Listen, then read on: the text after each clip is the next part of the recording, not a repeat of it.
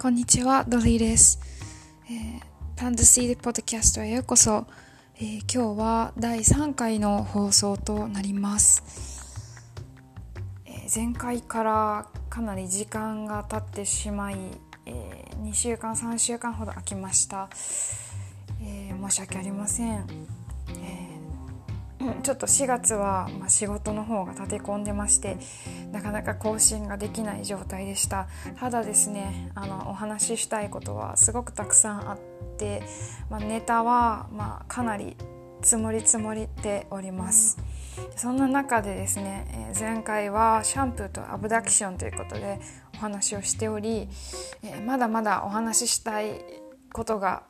あこのタイトルであるということで第3回は「シャンプーとアブダクション2」という形でお送りしたいと思います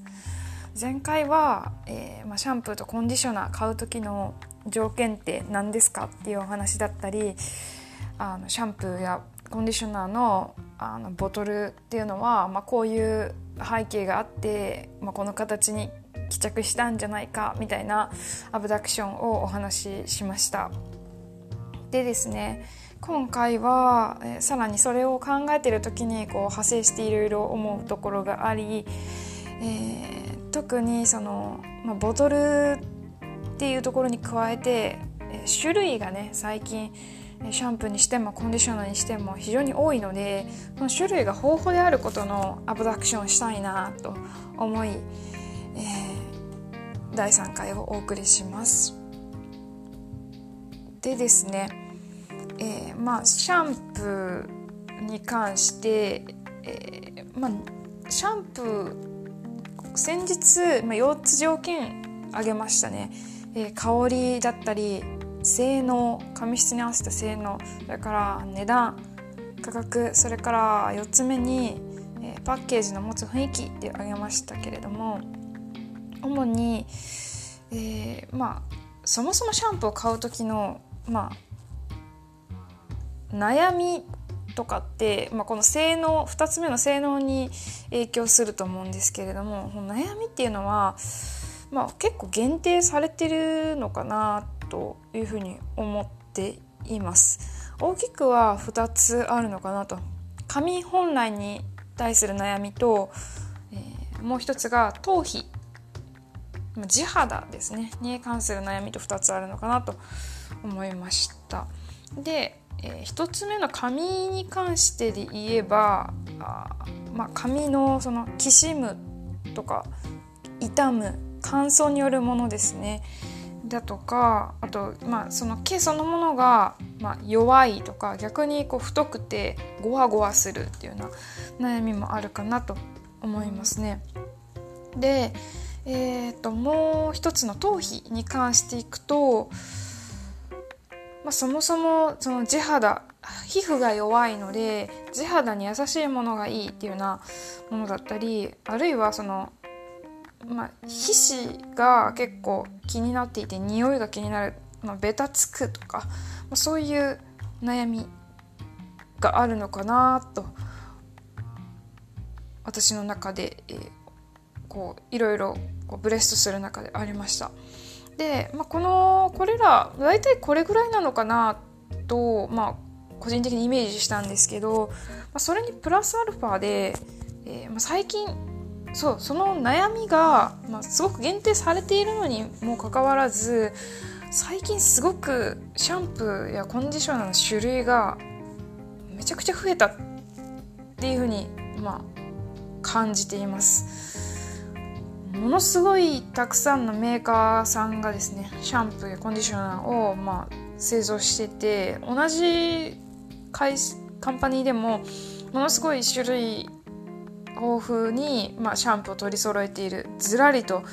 ドラッグストアに行くと並んでいるっていう印象があります。でこれを見るに割とこの悩みにプラスアルファで最近はまあコロナの在宅も増えていく中でですね美容だったりとかスパサロン感覚で、え、このシャンプーコンディショナーを使う方が増えたのかなっていうふうに、え、感じています。それは前回お話しした中の、まあ選ぶ条件の1個目と4個目ですね。香りだったりとかパッケージの持つ雰囲気で買いました。って報告したんですけどそれはまさにその美容とかスパサロン感覚の一部だったのかなと自分でちょっと思いましたね。で、このドラッグストアでざーっと、まあ、ものすごい量のシャンプーが並んでいると。まあ、どれ買ったらいいのか全くわからないっていうような状態なんですけどこれって日本だけなのかってちょっと気になりました。海外も同じようにこれだけたくさん種類あるのかなって感じましたね。ちょっと私今日本にいるので海外の今の事情わからないですけども数年前に、えー、カナダとか行った時は、まあ、こんなにたくさんあるイメージではなかったんですよね。もちろん私もちょっとバイアスがかかっててその当時は全然あのお金がなくて一番安い価格帯のシャンプーを買うぞとも決めてドラッグストアに入ってるのでそれしか目に見えてなかったのかもしれないんですけどパンテンとか、まあ、そういう、まあ、もうすごく日本でも有名なあの大手のあの、まあ、これというブランドしか目に入ってなかっただけなのかもしれないですけどそれほど選択肢があったようにはあまり思わないんですよね。でですね、まあ、あとそのどれを選んでも一緒だってその時は私自身思っていました。っていうのもあの向こう欧米とかって日本と違って水が、まあ、軟水じゃなくて硬水ですよね。なので、まあ、何を使っても必ずと言っていいほど私の場合は髪の毛がキシキシになっていました。なので、えー、日本を立つ前に、えー、こちら日本でパーマをかけて、えー、綺麗にパーマがかかっていっても数日向こうでそのシャンプーを使ってその髪の毛を洗うともうキシキシでなんか全然イメージと違うよねっていうような状態になってました、え、なので、えー、まあ向こうだと何使っても一緒っしょっていうような 感覚でいてたわけなんですけどもこれはでもあの別にあの欧米だという場所だからというよりかは、まあ、日本人だから日本人かける欧米という、まあ、場所だからっていうのがあったんだと最近あの分かりましてというのもですね日本人とその欧米人では髪の毛のキューティクルの枚数が違うらしいんですね。欧米人の方がキューティクルの枚数が多いので言ってみれば髪が頑丈なんですよねなのであの頑丈だからこそシャンプーで洗ってもまあ、硬水で洗っても、まあ、キューティクルがそげて、まあ、パシパシになるとか切れちゃうとかそういうことがないってことなんですよね。まあ、ないというよりかは、まあ、あのそういうことになる可能性が日本人より低いってことですね。えー、でですね、まあ、話を元に戻しますと、まあ、この種類がめちゃくちゃあの豊富だよねっていうのは、まあ、結局のところ人それぞれ、まあ、悩み髪だったり頭皮だったりの状況っていうのもそのそれぞれの悩みのグラデーションも違うよねっていうところから、まあ、それをコンセプト大前提にして、えー、まあ、豊富なのかなというふうに思いました。で、えー、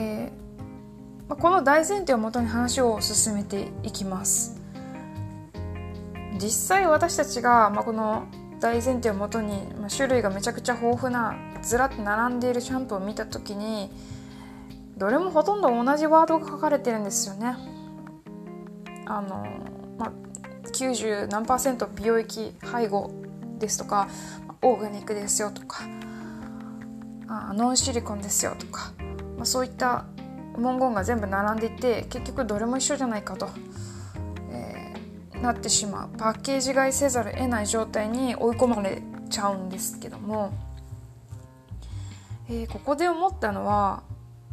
あ購入する際にじゃあ迷ってしまうのは何なのか原因何なのかって思うと、まあ、そもそもその判断軸自体が、まあ、揺らいでる状態っていうのはまず考えられると思うんですね。自分にとって何がいいのかわからないっていう状態だと当然物も選べないと思うんですけどシャンプーコンディショナーに関して言うと割と皆さん自分の髪だったり頭皮だったりの状況っていうのはなんとなく直感的に感覚的に分かっているところがあって判断軸自体はまあそんなに揺らいでないのかなっていうふうに思いました。じゃあまあ何が問題になってるのかなって考えると軸に合ってるかどうかの判定が困難だっていうところにあるのかなと思います。実際そのその軸に合ってるか判定するってなった時にじゃあ何が原因で困難になってるのかなってさらに深掘りしていくとまずはま購入時点での不透明さですよね。実際その場で使って試せるわけでもないしまあ試せるとしてもまあよく試せて香りぐらいですよね。触ってみることもできないし、えー、そういう意味でのその実際の使用感っていうのを、まあ、試せないという意味での不透明さがあるっていうのは1点。それからあそれに加えて値段ですね。価格コストとのボリュームのリスクっていうのがあるのかなっていうふうに思いましたね。結構シャンプーで1000円とか1500円とか割と高い価格帯のものが多くて最近。なので1つ買ったらシャンプーとコンディショナーで大抵そのセットで買うことが多いと思うので3000円ぐらい吹っ飛んじゃうってことで割とコストかかる。に加えて試すボリュームではないんですよね、まあ、500ml とか、えー、値段高いけれどもその分すごいボリュームでくると。合わなかったらもう地獄だよねっていうような状態になってしまうと。いう意味でまああの判定を難しくさせてる。決定を難しくさせてるという側面があると思います。そうなった時にじゃあ人はどういう、うん、判断に走るのかなっていうふうに考えた時に2つ考えました。1つは、まあ、悩みながらも自分で決める。もう一つが人に頼る。人に判断判定を委ねるというのがあるかなと思います。えー、人まずその人に委ねるっていうのはじゃあどういうのが考えられるかなって思うと、えー、最近サブスクリプションが流行っているかと思うんですけどあのこのシャンプーも調べてみるとサブスクリプションがあるんですね。ただ内容としてはあのその月に何回いろんな種類のシャンプーを送りますよっていうようなものよりも、まあ、自身のその悩みとか、まあ、髪質とかを事細かに質問に答えてその内容をもってしてプロが判定してあなたに合うシャンプーコンディショナーを送りますよというようなサブスクリプションが割と多かったんですね。なので、まあ、これは実質プロなら私の髪に合う私の悩みを解決してくれるだろうと、まあ、お金を払って、まあ、割とまあ月5000円とか高い価格帯のサブスクリプションが多いんですけれどもお金を払ってその分判定をプロに委ねようっていう考え方なのかなと。思いました。でもう一つ、えー、人に委ねる判、えー、決断としては口コミも一つそういうものなのかなっていうふうに思いました。レビューですね。うん。人がこう思ったからこの人がこんだけの人が評価しているからこれはいいものに違いない。自分にも合うに違いないと思って購入する。ある意味その判定最後の最後の判定は自分自身がしているけれども、まあ、この判定の大部分が人のレビューに依存しているってところですよね。ただこの場合ですね大前提の人それぞれ髪質や頭皮は違っていてだから合うシャンプーもそれぞれ違ってるよねっていうこの一番初めに種類がめっちゃ豊富だよっていうことに、えー、置いてた大前提をに矛盾するんじゃないかなというふうに、えー、私自身感じました。まあ、私自身もすごくレビューはよく見るんですけどもそうなるとその種類がめっちゃ豊富であることの大前提が崩れちゃうよねっていう矛盾に気がついてあれ？となっちゃいましたね。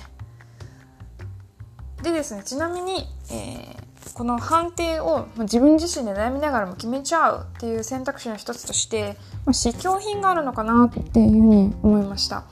あのドラッグストアでもですね100円とかであシャンプーとリンス1回分で、えー、結構売られてることも多いかと思います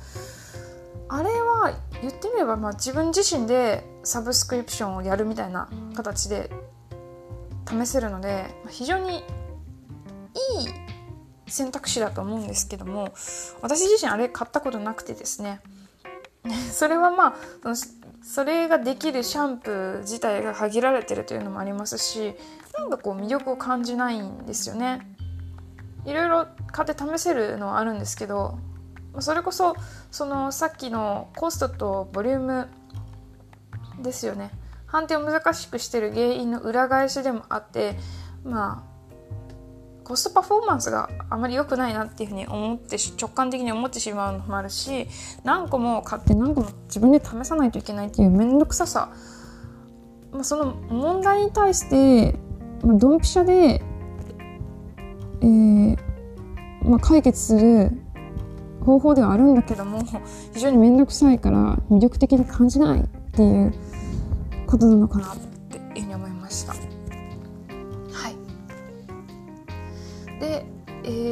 まあ、結構いろんな話に方向が、えー、なんでなんでっていうのを繰り返してですね アブダプションしていきましたが、えー、まあその悩みは